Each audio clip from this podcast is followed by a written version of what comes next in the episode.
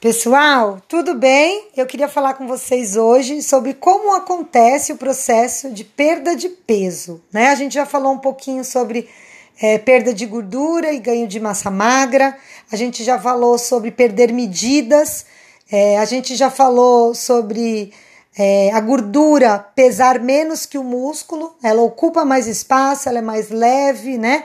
Ela é como se fosse um algodão doce, onde ela é leve e espaçosa mas o músculo é condensado e pesado.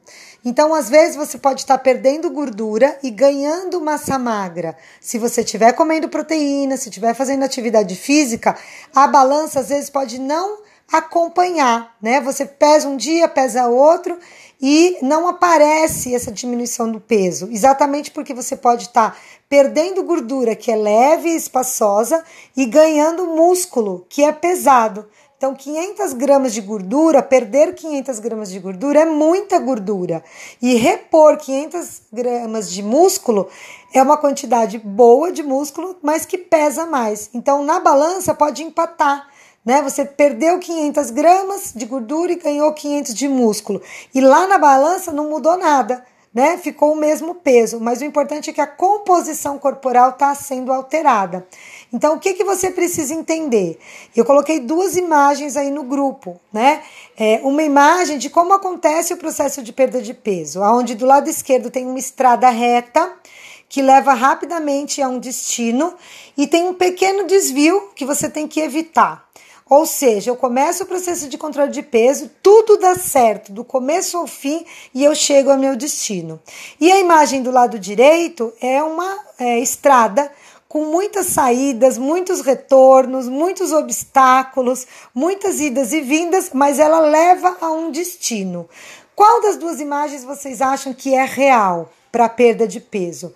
Ou seja, o que, que a gente precisa saber? Que durante o processo de controle de peso, a gente vai ter interpérias, a gente vai ter aniversários, a gente vai ter festas, a gente vai ter comemorações, a gente vai ter feriados, a gente vai encontrar com os finais de semana, a gente vai ter é, momentos em que a gente não se sente tão estimulada para continuar e a gente vai ter vontade de abandonar o processo.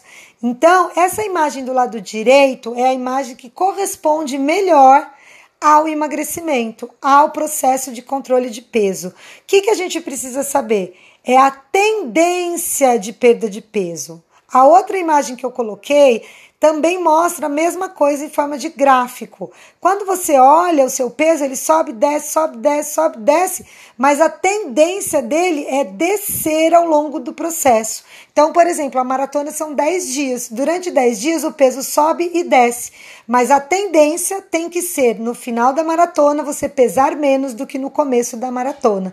E isso serve para ensinar a gente, né, para a gente ter essa percepção que muitas coisas influenciam na perda de peso e que a gente aumentar a atenção diária, fazendo a pesagem, vai ajudar a gente ter é, manter essa tendência de descer o peso.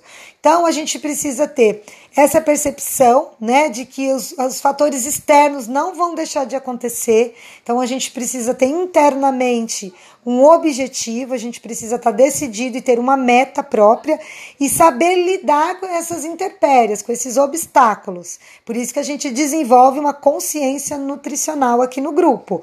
E em segundo momento, você precisa ver uma tendência de descida do peso, mesmo que um dia suba, mesmo que um dia desça, mas a tendência é de perder peso. Tá bom? Então fica com essa dica aí, com essas duas imagens no grupo, que eu acho que vai ajudar bastante vocês a entenderem isso, que a gente precisa focar na tendência. E pesar todo dia nos, nos, ah, nos dá oportunidade de fazer ajustes diários. E isso vai garantir que a tendência do peso seja descer. Tá bom, gente? Então, é, fica com essa ideia, fica com essa imagem aí e lembre que você precisa estar na tendência, mas nem todo dia a gente perde peso. Mas todo dia a gente está buscando perder peso e cuidando da vida saudável. Um beijo grande, gente.